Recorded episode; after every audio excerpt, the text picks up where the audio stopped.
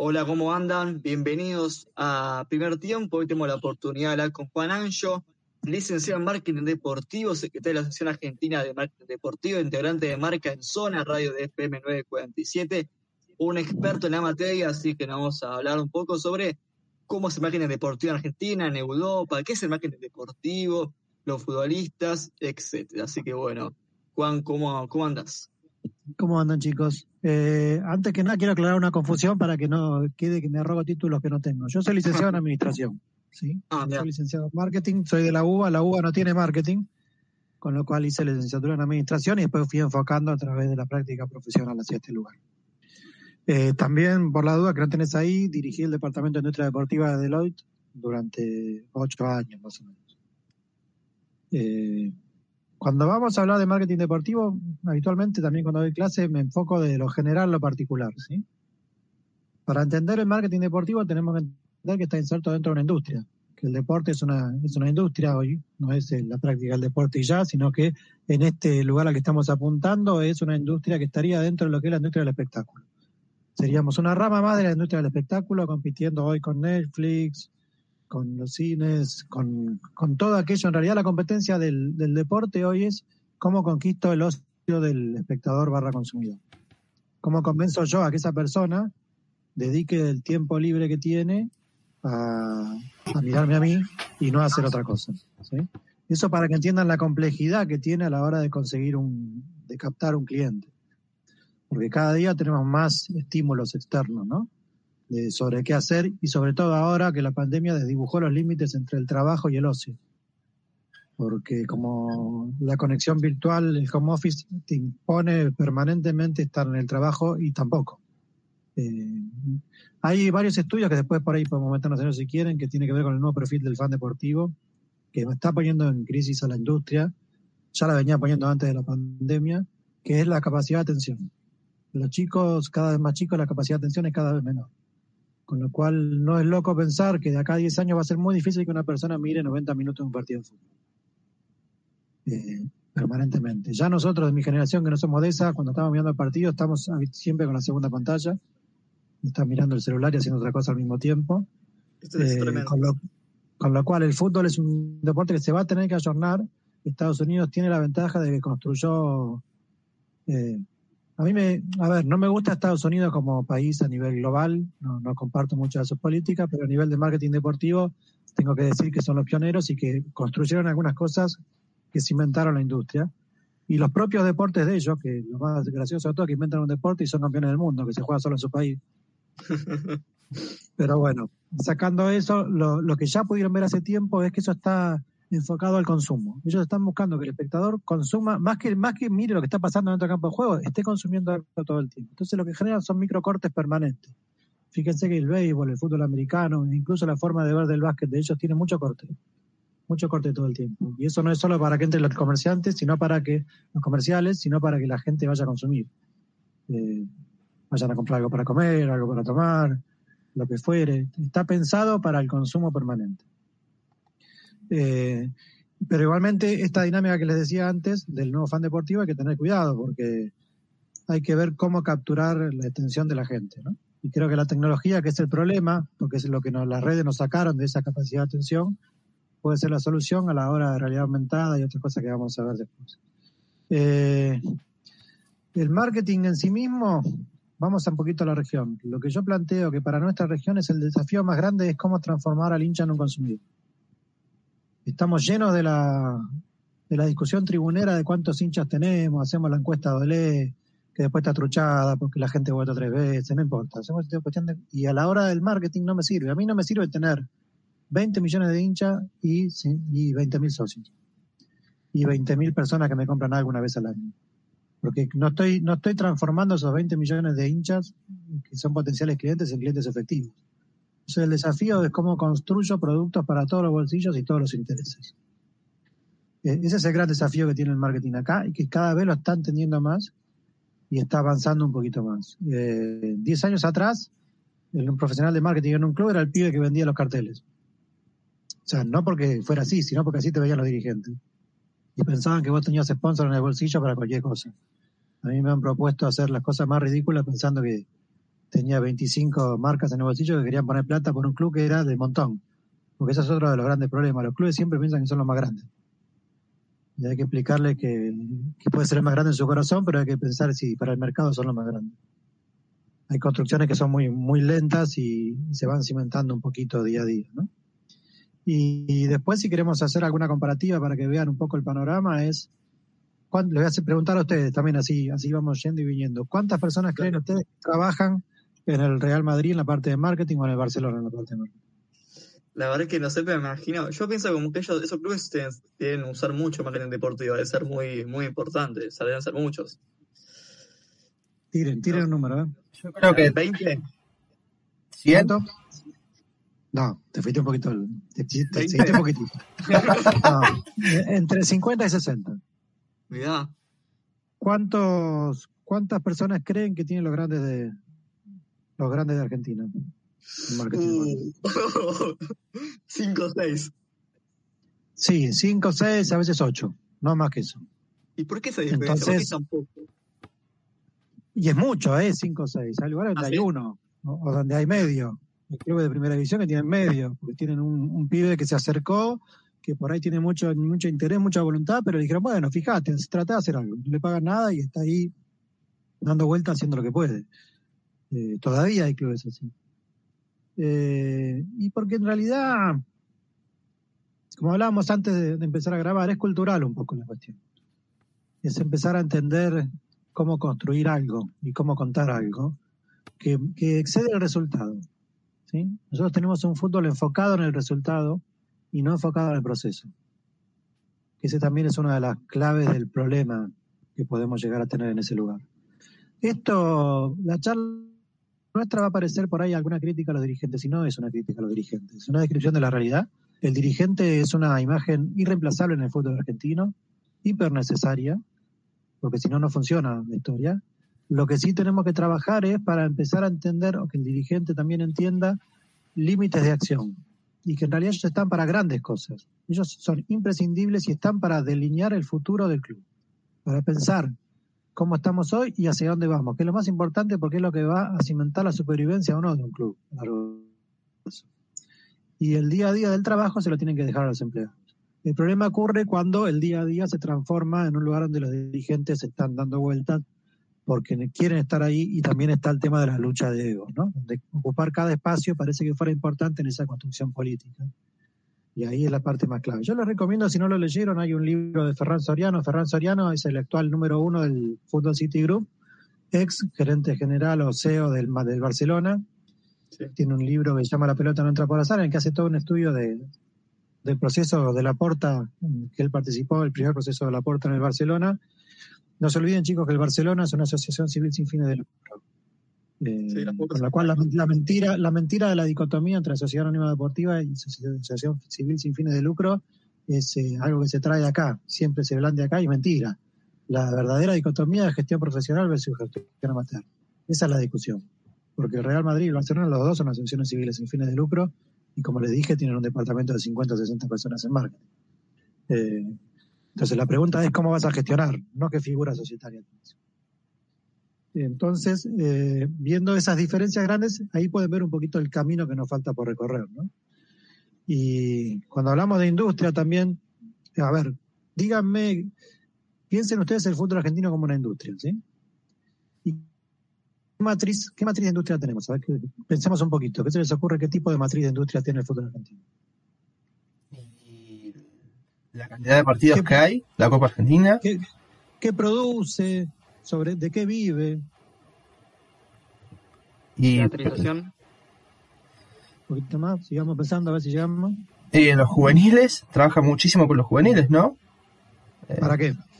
Y para venderlos al exterior, para después también hacer un trabajo de marketing, ¿no? Sobre ahí está, ahí llegaste, ahí, llegaste, ahí llegaste a la clave. ¿Y el Barcelona y el Real Madrid trabajan para eso? No, trabajan desde los jugadores ya experimentados. O sacan jugadores de los juveniles de las inferiores para venderlos. No, claro, para trabajar su imagen. Bueno, ahí está la gran diferencia. la industria argentina, el fútbol argentino, es la copia del país. Nosotros somos un país agroexportador mayormente, o exportador de materias primas sin desarrollo. Entonces, exportar jugadores es, es exportar materia prima, porque el espectáculo se cimenta en los jugadores, en el nivel de los jugadores.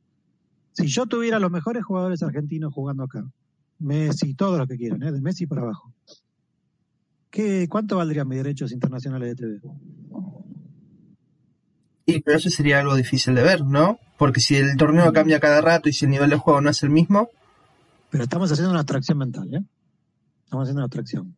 Yo lo que digo es que para tendríamos que poder dar vuelta a la matriz industrial para vender productos terminados, que son derechos de televisión, en lugar de vender a los actores para que otros se llenen de plata con lo que nosotros producimos. Esa es la gran contra. Yo, por ejemplo, no miro la Champions League. No me gusta que me muestren en la cara cómo me roban.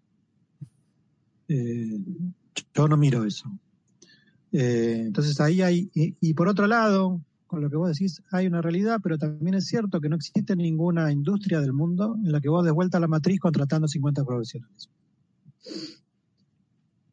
El, resto de las industrias requieren una inversión intensiva muy grande de capital para dar vuelta a una construcción de este tipo. Yo en este caso, sí. Yo imagino que a nivel de marketing, el básquet, NBA, le pasa por arriba al fútbol, ¿no? ¿O no? ¿A qué, a qué fútbol? Al fútbol europeo o el fútbol nacional de Argentina, por ejemplo. No, sí, en Argentina sí. El europeo no, es equivalente en algunos lugares, depende de qué ligas. Las ligas europeas funcionan muy distintas. Todas. La Premier League tiene un avance porque ha centralizado algunas cuestiones desde su origen. Eh, lo que te da de comer cuando vos es una liga global como la Premier League son los derechos de televisión. Y lo que hace la Premier League es vender, ahora la, la, Liga Española lo hace igual, y creo que la italiana también, es vender los derechos mancomunadamente. En un momento se vendían los derechos en España individualmente. El Real Madrid vendía los suyos, el Barcelona vendía los suyos. Entonces ahí era la supervivencia del más apto. En cambio, Inglaterra, al poder armar un producto consolidado y vender los derechos todos juntos, asegura del primero al último equipo de la Premier no cobra ninguno menos de 100 millones de libras al año de derechos de televisión. Entonces ahí ya hay un plafón de crecimiento muy interesante, que incluso permite hacer un salvataje a los equipos que descienden durante los tres primeros años de, del Championship. Si vos descendés los primeros tres años, te respetan cierto nivel de derechos de TV. Y eso te permite que el impacto del descenso no sea tan fuerte. Por ejemplo, entre otras, entre otras mejoras. Eh, eso es construcción de industria, eso también es marketing. Eso es pensar de una manera centralizada. Eh, ahí es donde hay un crecimiento. Eso te explica por qué la Premier es lo que es y por qué España viene atrás. Porque España lo hizo a instancia de su presidente Tebas para ocho años, esa, esa centralización de derechos. Entonces vienen corriendo atrás. Y eso te explica también por qué la Serie A en Italia se desdibujó. Ustedes eran chicos seguramente, no sé si estaban vivos, pero en la década del 90, a fines de la década del 90, la Serie A era el centro del mundo del fútbol. En la época de Batistuta y compañía, todo pasaba ahí. Bueno, se fue dibujando por este tipo de cosas. Y otro tipo de cosas que le hizo un impacto muy fuerte es la diferencia entre estar entre los 20 primeros clubes de facturación europea o no, es tener un estadio propio. Si vos tenés un estadio propio, en valores, no, en valores y en, forma de uso moderno, tenés una unidad de negocio. ¿Por qué? Porque el estadio no es como acá que se abre una vez cada 15 días, sino que son estadios donde tienen eh, vida permanente, porque tienen cine, tienen locales, es como shopping, no es un estadio. Y además el día del partido invita a llegar más temprano que ocurran otras cosas. Algunos tienen oficinas de tipo eh, de alquiler o como estos espacios de, trabajo comunitario. Hay un montón de cuestiones que ocurren en los estadios que eso habilita a que el club pegue un salto de calidad, de un salto de facturación. Por eso muchos de los clubes de Italia ahora estaban en proceso, de construcción de estadios propios. La Roma, eh, Juventus, hay muchos que están en, proyecto, porque en Italia tiene un modelo de estadios eh, comunales, estadios municipales. Por eso también estaban tan abajo en la línea de facturación. ¿no? ¿Cuáles son las estrategias de marketing ahí en Italia? Italia está muy, muy extraño. Italia, está muy extraño porque Italia ha generado.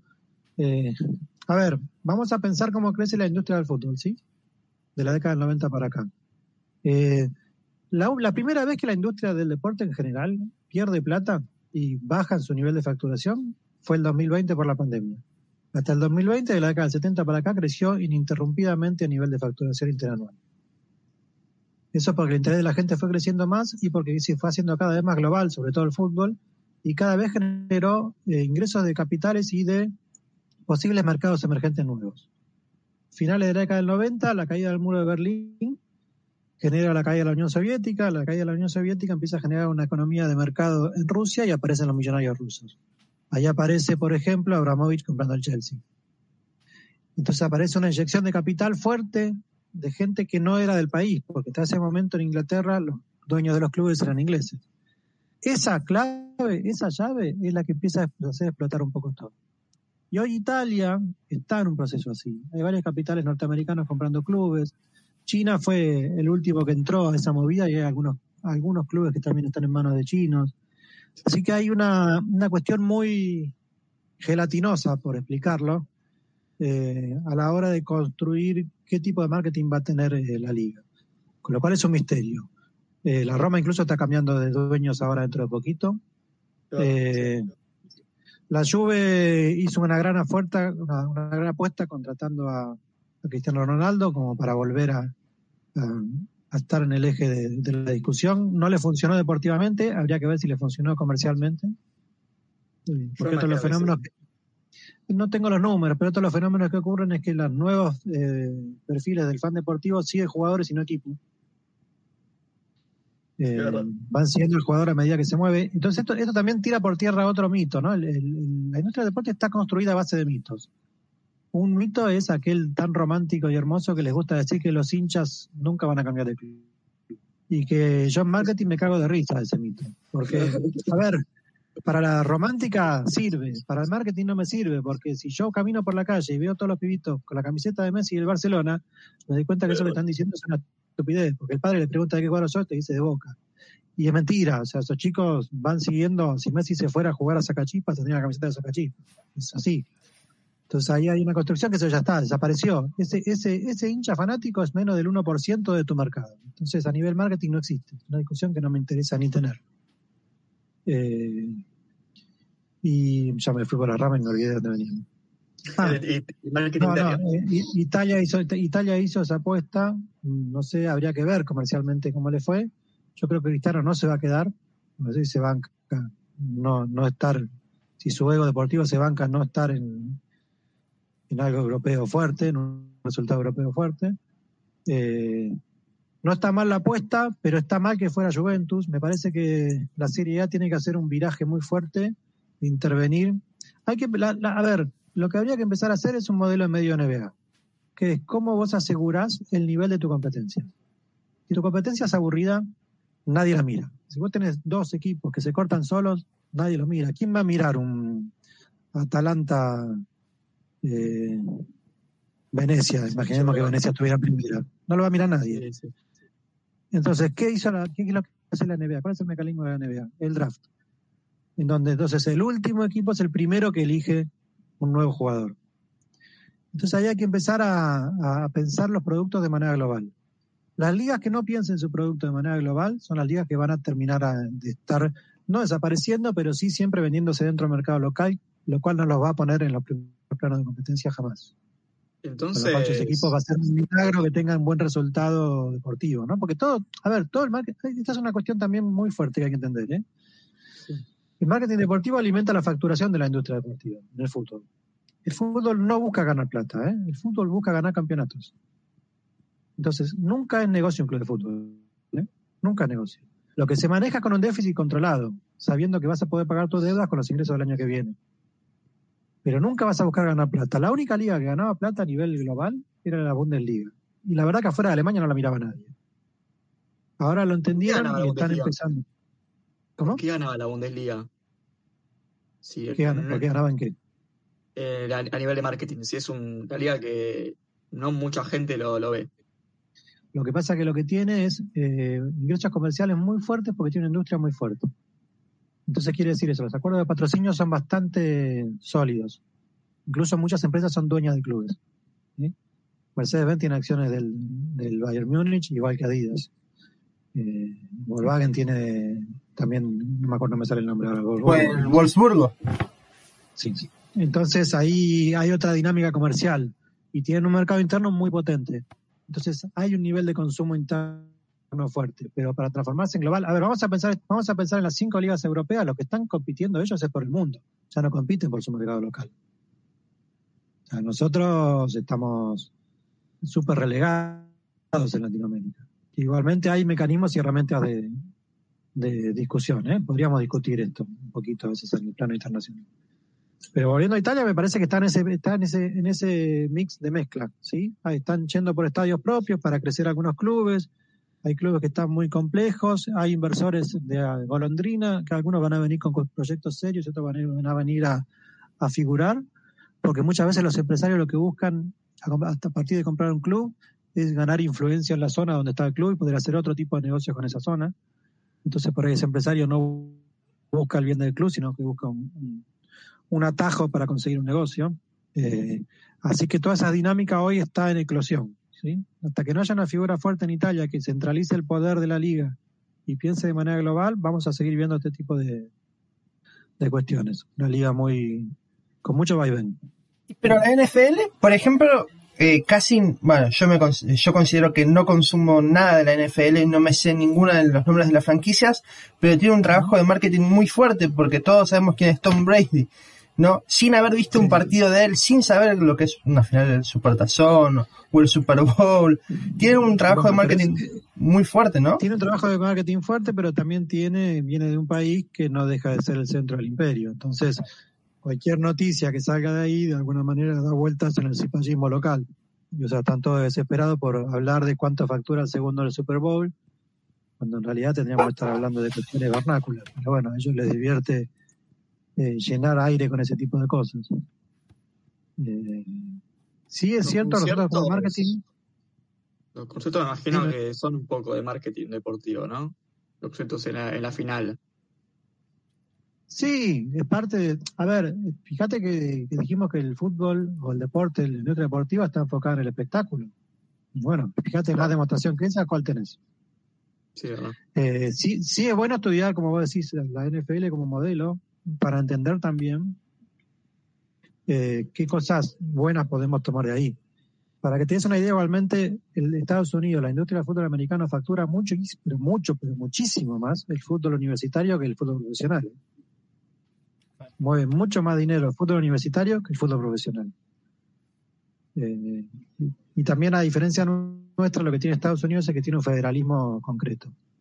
Entonces es más fácil desde ese lado la construcción de un producto nacional con otro impacto, ¿no?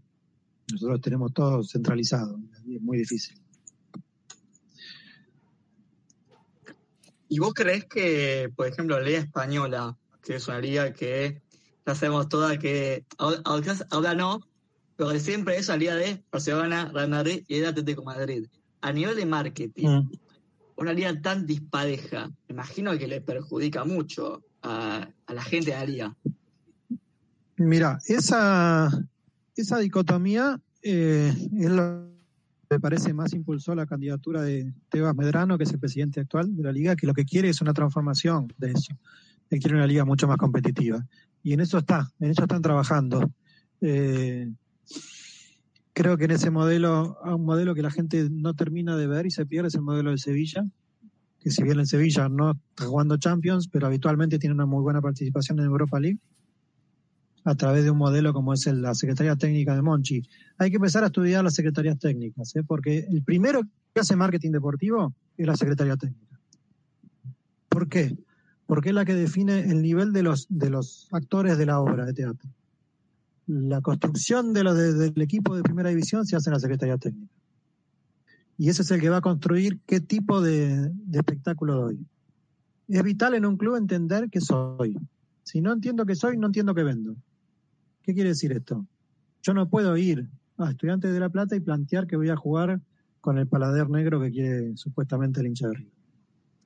Porque voy a chocar con la historia y con lo que está ocurriendo. Pero no por eso voy a dejar de empezar a entender cómo funciona una escuela de juego. Vamos a meternos en una cosa un poquito más eh, complicada con la cual yo discuto mucho con mi colega de marketing. Cuando yo le digo que el marketing deportivo empieza por la Secretaría Técnica, se enojan. Y, en realidad eso tiene que ver con, con un modelo de construcción de club. Si yo no, no tengo una línea de juego definida, no sé qué valores transmito. Si no sé qué valores transmito, no sé qué marca puedo buscar que transmita unos valores similares. ¿Cómo me acerco a una marca para contarle que soy? búsquenlo después. Hay un caso concreto de cómo el Chelsea consiguió sponsor hace como seis o ocho años. Que lo que hizo fue armar un video eh, de lo que significaba ser sponsor del Chelsea, eh, como filmado en primera persona, como si fuera el día que van a firmar el, directivo de la empresa. ¿sí? Se ve la cámara como si vos fueras el presidente de la empresa y a todo lo que te iba a pasar el día que firmabas el contrato. La prensa, desde el taxista hablándote del club, todo lo que pasaba, bueno. Y con eso hicieron ese video y lo mandaron en un maletín a cada uno de los CEOs de las compañías objetivos que estaban buscando, con una camiseta con el patrocinio, ¿no? Montado. Y después se lo voy a mandar el video, véanlo. Y consiguieron tres ofertas con eso. Eh, ¿Esto qué quiere decir? Esto quiere decir que la construcción, ellos sabían qué contar y qué mostrar, volviendo a lo anterior. Eh, si yo tengo una línea de juego, además a nivel negocio puro me sirve. Si yo tengo una línea de juego, puedo hacer que mis divisiones inferiores jueguen todos a lo mismo. Si todos juegan a lo mismo, el día que yo vendo a un jugador, cuando si no tengo para comprar afuera, puedo meter uno de las formativas que va a, tener, va a entender a qué está jugando, que se va a insertar rápidamente en el sistema. Ahora, si yo tengo un día un entrenador de la línea de Bielsa, pero como me va mal, traigo a Lombardi, los jugadores ya no van a saber a qué están jugando. Ese es un gran problema. Ahí hay una construcción que hay que entender y ahí volvemos al inicio de la discusión. El gran problema es que somos un país de 45 millones de directores que todos creemos que sabemos de fútbol. Y la verdad es que no. La verdad es que los que saben de fútbol son los que estudiaron para eso. ¿Sí? Ni siquiera algunos jugadores saben de fútbol. Entonces, ahí es donde hay que empezar a construir eso, recostarse en esos profesionales, que es el primer paso que vas a tener. Entonces, con ese producto sólido, con esa poética, por decirlo de alguna manera, tirada al campo de juego, que es, que la que respeta los valores históricos del club, no tenés que inventar nada. ¿eh? Un club de 100 años ya está inventado, un club de 100 años ya, ya vas a la historia y ya sabes qué es lo que pasó. Y ya sabes cuáles son los valores que lo representan y ya sabes cuáles son los entrenadores que construyeron esos valores qué pasa. Entonces ahí en esa historia ya está. El ADN del club ya está. Lo que tenés que hacer es entender ese ADN y transformarlo en una unidad en lo que pasa dentro del campo de juego y lo que pasa afuera en cuanto, volviendo a, lo metido de ustedes, en cuanto a la prensa. La prensa no puede comunicar algo distinto a lo que pasa ahí ni al marketing. Tienen que estar 100% asociados. A mí me ha pasado a trabajar en un club, estábamos buscando sponsor y prensa sacaba una nota diciendo la camiseta eh, inmaculada, sin manchas de marca. Yo tenía que ir a buscarlo y cagar los cachetazos, porque flaco, estoy tratando de vender el coso y vos me decís, decís a los hinchas que queda mejor la camiseta sin marca. estoy trabajando con enemigos. Y, pero pasa, pasa porque además le parece lírico, le parece lindo y no entienden porque no porque el error es nuestro, el error es de marketing, porque no nos juntamos a explicar y porque no hacemos una capacitación integral para que los periodistas entiendan de qué están hablando. Porque además, si hicieran eso, se darían cuenta que cuando vos sacas. El ejemplo más claro es este. Racing en su momento, con capa, sacó a la venta la camiseta con y sin sponsor. ¿Cuál se vendió más? Eh, sin sponsor. Porque yo tengo la de error, señores. Se vendió mucho más con sponsors. Porque la gente promedio quiere la que usa el jugador. De hecho, sacaron tres líneas de camisetas. Sacaron la del jugador, una parecida a la del jugador, que son el cuerpo, y una para gente normal como nosotros. Se vendió mucho más las dos líneas parecidas a la del jugador y la parecida al jugador que la normal. No le importa andar al pibe matambrado con la panza apretada. Él quiere la misma camiseta que tenía el jugador. Así funciona la dinámica. Entonces, eso es un error donde nosotros desde marketing cometemos al no comunicar integralmente. Tenemos que ir juntos en esa comunicación. Es la única manera de una supervivencia concreta, de construir algo eh, entendible, de algo que sea, que, continúe. Porque además si yo le doy eso al sponsor y lo voy trabajando y lo voy acompañando, es la única manera que tengo de que renueve. Entonces ahí también hay una cuestión de, fidelización y de trabajo constante con las marcas que no todos los clubes la hacen. Que no es fácil, ¿eh? Que no es fácil, porque estamos en una dinámica donde, que es otra de las cosas que suelen cometer ahora ya las empresas. Las empresas también se equivocan mucho. Entran al deporte sin tener claro por qué entran o qué están buscando Piensan que por estar en una camiseta van, los va a ver un montón de gente y con eso alcanza. Ya cada vez es menos esto igual, ¿eh? Pero... yo creo que hay una empresa que quizás vos sabés mucho, puede ser Red Bull, que es una empresa que se metió en el deporte, se metió en, el fútbol, se metió, eh, bueno, en, el automovilismo. Hay muchos tenistas que, son sponsorizados por Red Bull, y yo creo que entendió mucho porque es, una empresa de marketing deportivo. Eh, vamos, vamos, a la, vamos a la raíz de eso, a ver, ¿por qué se meten estas marcas acá? Eh, si yo te digo, ¿cuál es el diferencial de la industria del deporte? Digo, ¿qué es lo que vende el deporte? Dígame, buena pregunta. ¿qué, qué buena pregunta. ¿Con qué nos hace diferentes al marketing? ¿Qué hace diferente al marketing deportivo al marketing tradicional? Piensen, a ver. ¿Qué le Los consumos, vamos. No, no, ¿qué dice? Que estoy vendiendo. Nosotros tenemos una suerte porque vendemos algo que la gente tiene, dicen muchos profesionales de marketing. ¿De qué hablan? ¿Cómo, cómo, cómo, cómo es la relación de la gente con, con la marca para ellos? Lo que muchos marketeros dicen que lo que tenemos suerte es que vendemos pasión. Y están equivocados, ¿no? No vendemos, no vendemos pasión. Vendemos sentido de pertenencia, que es mucho más fuerte que la pasión. Yo le hago una pregunta a ustedes. Vos, eh, Francisco, ¿de qué club sos hincha vos? Argentina Juniors. ¿Por qué? Porque mi papá era, era hincha argentinos, mi abuelo era hincha argentinos y mis hinchas argentinos. ¿Tomás? Yo creo que me delata la camiseta de atrás, pero soy de Racing porque mi viejo era hincha de Racing también y el padrino de mi viejo era hincha de Racing. ¿Ven lo que me están diciendo? La familia. La familia y los amigos. El sentido de pertenencia al deporte construye comunidad. ¿Sí? El fanatismo hacia el deporte lo que construye es un, marco donde vos te buscas con un par, donde vos sentís que hay otro que siente lo mismo que vos. No es pasión, es mucho más fuerte que la pasión. Porque si vamos a la cuestión sociológica, pensemos al ser humano como aquel primer ser humano transhumante de ese tribu de 30 personas, ¿sí? Antes del sedentarismo, antes de aprender a cultivar. La verdad que esas 30 personas eran tu certificado de supervivencia. Ahí se construye el sentido de pertenencia. Eso se traslada a la actualidad en este tipo de cuestiones. Carl Sagan hace un estudio donde dice que el deporte en equipo es la representación moderna de, la, de las guerras tribales lo que nosotros ponemos en juego ahí es que nosotros le ganamos a otro en esa cuestión primigenia y guardada en nuestro ADN. Y eso también es una construcción muy fuerte de sentido de pertenencia. Necesitamos ser parte de algo. El ser humano solo no existe, solo no sirve de nada. Si no es parte de algo que lo supera, eh, fíjense que los índices de suicidio, todos son aquellas personas que cortan todo lazo con la sociedad. El ser humano como una unidad única no se entiende, se entiende como parte de un todo. Y eso es lo que te da el un sentido de pertenencia feroz. Entonces, cuando las marcas entienden que a través del deporte se corre la barrera natural, cuando te llama un tipo a venderte algo, te rompe la pelota. Ahora, si te llamara de, de tu club, es distinto. Ya vas a parar a escucharlo. No sé si vas a comprar o no, pero ya vas a parar a escucharlo. ¿sí? mira, te llaman que dice, mira, estamos trabajando en una campaña con Argentinos Junior, que por todas las ventas vamos a destinar tanto a las inferiores. Ya escuchado de otra manera. Y Red Bull lo que hizo, como vende un veneno, es disfrazarse en eso. Porque ¿qué te va a contar? Que vendo algo que te, que te puede pegar un bobazo, que te va a acelerar para qué. En cambio, te cuento otra cosa.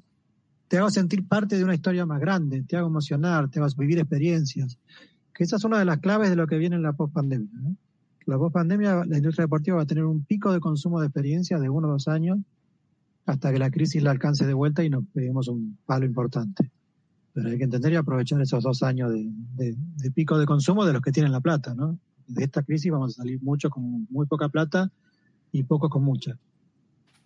Eh, el, deporte va a tener que sacarle plata a esos que salen con mucha.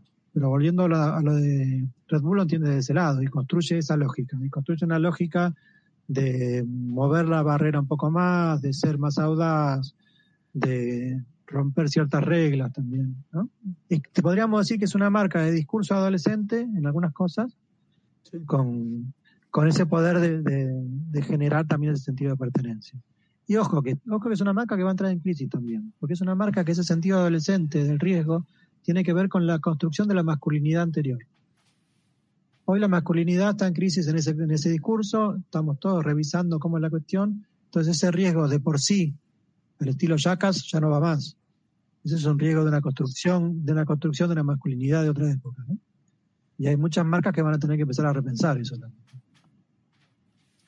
Y, pensando en esto de nuevo del marketing y lo que pasó hace no mucho, ¿no? De lo que fue la idea de Florentino Pérez y que justo al principio también estábamos hablando, ¿no? De que los, nuestra generación, o lo de la mía, ¿no? Cada vez consume, eh, no consume los 90 minutos del fútbol.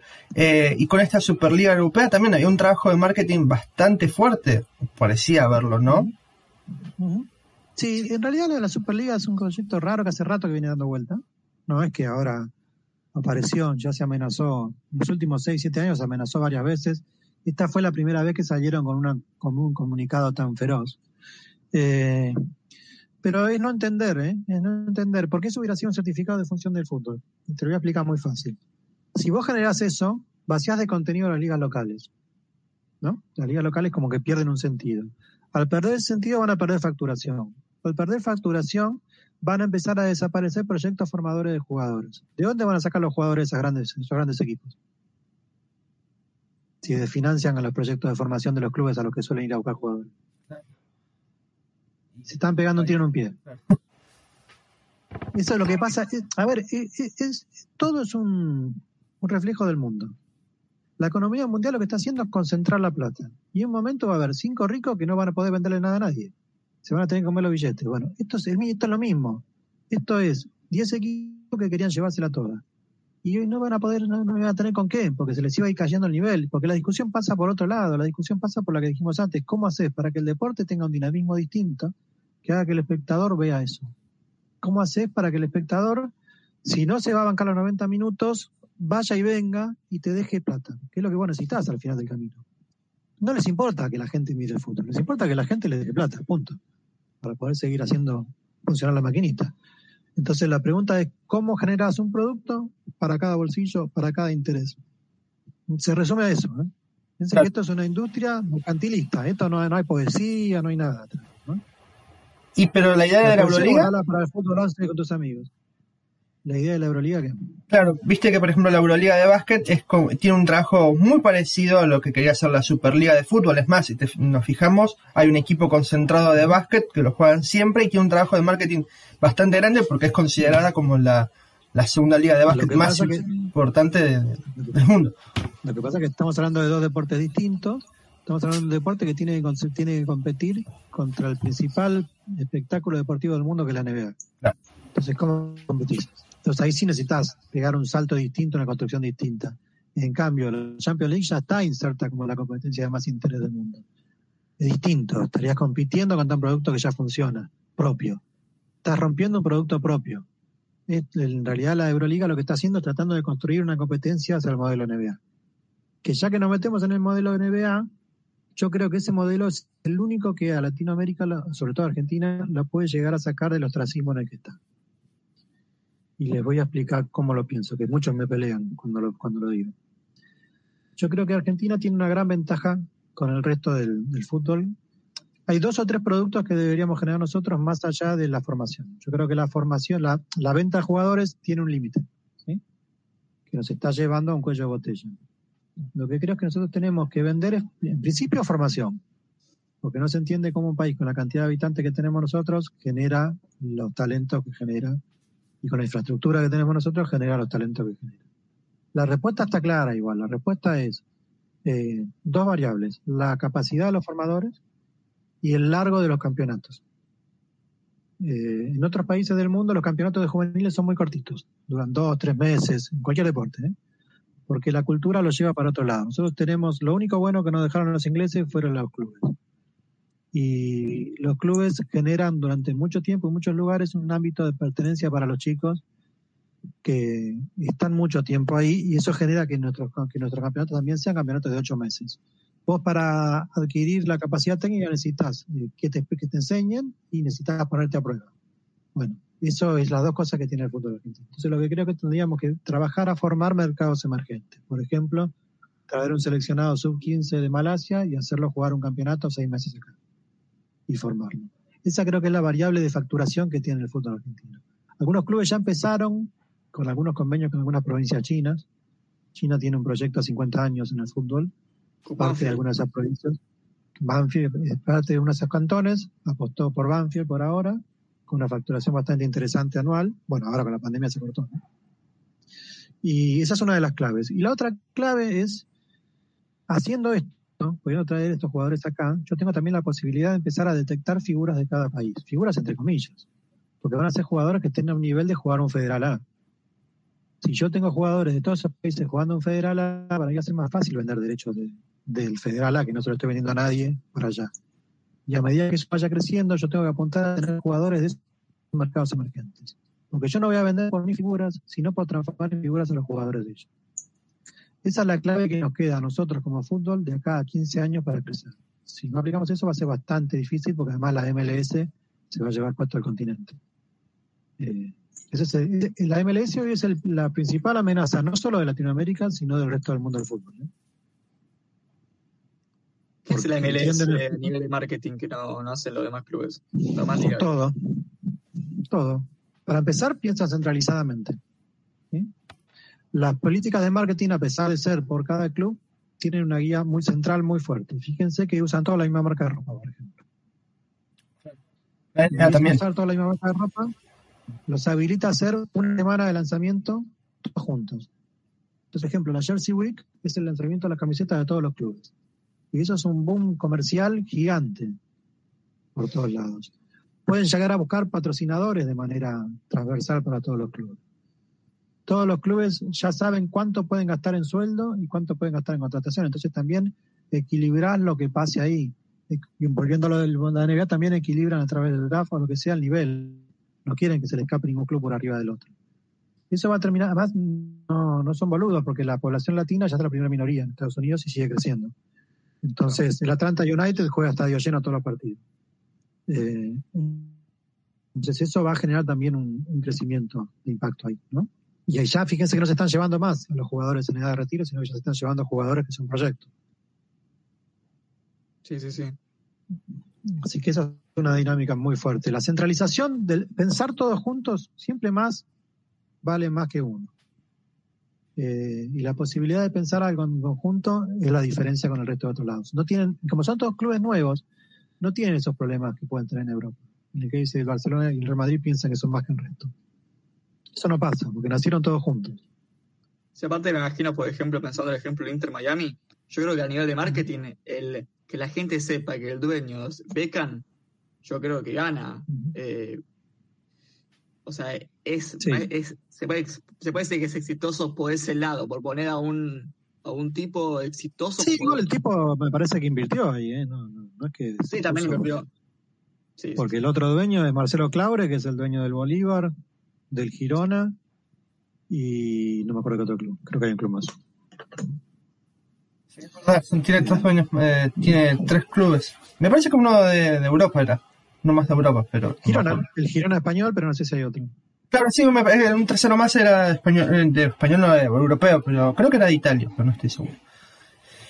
Y, yo te quería preguntar esto, Juan, eh, para saberlo la parte mía. Es cómo, por ejemplo, eh, el deporte o el fútbol argentino puede mejorar en lo que es lo del marketing, ¿no? Tener mayor visibilidad eh, desde el lado mm, del, del, marketing. Bueno, a ver, hay clubes que lo están haciendo muy bien. El trabajo de Racing es impecable hace años. El trabajo de Gimnasia La Plata, desde que está Norberto Gobi también ha dado un salto de calidad bastante grande. Eh, River y Boca van y vienen, depende de la gestión política, pero también hacen un buen laburo en promedio. Eh, hay, hay un camino recorrido. Lo que falta es la centralización de la liga, es entender la liga como un salto de calidad, poder construir finalmente un proyecto de liga sin empezar a hablar del fixture ni nada, ¿eh? como estableciendo, definiendo cuáles son los valores del producto y trabajando sobre eso. Esa es la, el gran desafío. Y lo que te decía antes. Entender que somos formadores, entonces hacernos fuertes en esa facturación y empezar a capturar los mercados eh, emergentes que no está capturando nadie. O que sí se lo capturó la Premier, pero y capturarlo desde otro lado. No era competir de ese lado, sino ser inteligentes a la hora de competir.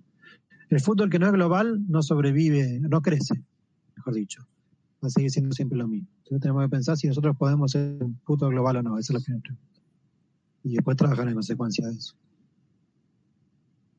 Como marketing deportivo, ¿cómo, como un, como un eh, liceo de marketing deportivo de un club específico, ¿cómo, cómo ganas? ¿Cómo gana el liceo de marketing? ¿Cómo es exitoso su trabajo o es como, o cómo es un fracaso su trabajo? Sería, ¿cómo sale bien y cómo sale mal? O sea, porque imagino que en ese nivel de resultado, ganado por un partido. No, no, no. Hay, eh, hay varias cuestiones a construir ahí. Lo primero que tienen que entender los clubes es conocer su piso de venta. ¿Sí? No su techo. Los clubes no saben, muchas veces para mí también le erran en eso, por ejemplo, cuando producen camisetas o lo que sea, cuánto es lo mínimo que van a vender, no importa lo que pase. Lo peor que le puede pasar a un club es estar en mitad de tabla. De ese lado. Porque la gente, en este sentido de pertenencia que hablamos antes, se acerca al club cuando le va muy mal o cuando le va muy bien. Le, más nuestra cultura, ¿no? La mediocridad no se acepta en nuestra cultura. Entonces, estar en mitad de tabla es como lo que peor, lo peor que te podría pasar, entre comillas. Así que lo que hay que pensar es eso, es el piso de ventas de ese, de ese lugar. trabajar para ese piso de ventas sabiendo cuánto vas a vender de cada cosa. ¿sí? Es clave eso. Hay que diversificar productos, hay que buscar experiencias. La gente busca experiencias, tiene que haber experiencias para todos los bolsillos. A las marcas hay que vender la experiencia y no carteles publicitarios. Hay que venderle lo que se llama activación, la posibilidad de interactuar con sus hinchas, ¿sí? acercar los hinchas a las marcas. Eso es lo clave que tengo que hacer. Tengo que trabajar para el sponsor. El sponsor no trabaja para mí, es al revés. Y tengo que hacerle entender a mi principal capital, que son los, jugadores del plantel, que son un empleado más del club. Y que están a disposición de cualquier cosa que el club determine, no de lo que a ellos se les ocurre cuando quieren y como quieren.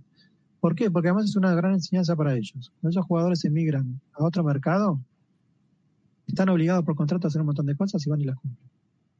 Entonces, si llegan con la cultura nuestra en la que hacen lo que quieren, se pegan un palo si ya están formados, entendiendo que el que le paga el sueldo es el hincha, entonces si tienen que ir a firmar autógrafos, van a ir a firmar autógrafos, eh, es un salto para ellos también, es una formación en cuanto a su marca personal.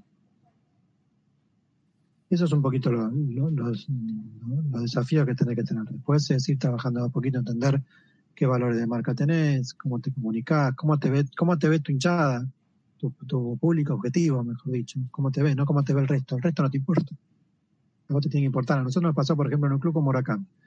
Huracán, desde afuera nosotros lo veíamos como un club relacionado al Huracán del 73, ¿no? Que podía ser un club de muy buen juego, de muy buen pie, y en realidad el hincha lo veía como sacrificio y garra. Porque en estos últimos años lo había pasado tan mal que se estaban asociando con eso. Bueno, la pregunta es, ¿fortalezco eso o trato de recuperar mi ADN? Es una pregunta inicial. Pero sí tengo que tener claro qué soy para qué vendo. Vuelvo, lo mismo que cualquier tipo de marketing teniendo esa construcción, yo puedo, la creatividad está siempre a la mano. Puedo construir 200 millones de productos distintos de cosas para vender. Si no sé quién soy, va a ser difícil que venda nada. Claro, sí, sí, sí. Bueno, Juan, fue, fue un placer esta, esta, charla de imágenes deportivas, estos 40 minutos. a veces me pasó volando, así que bueno, te, queremos agradecer mucho por, esta charla. Sí, Juan, no, por favor, chicos. Cualquier cosa a disposición y si alguno de los compañeros necesita algo, también. Muchísimas gracias, Juan. Ahí. Bueno, y acuérdense, nadie se salva solo, ¿eh? Es, un, es, todo colectivo. Bueno. bueno, chicos. Bueno, gracias por todo.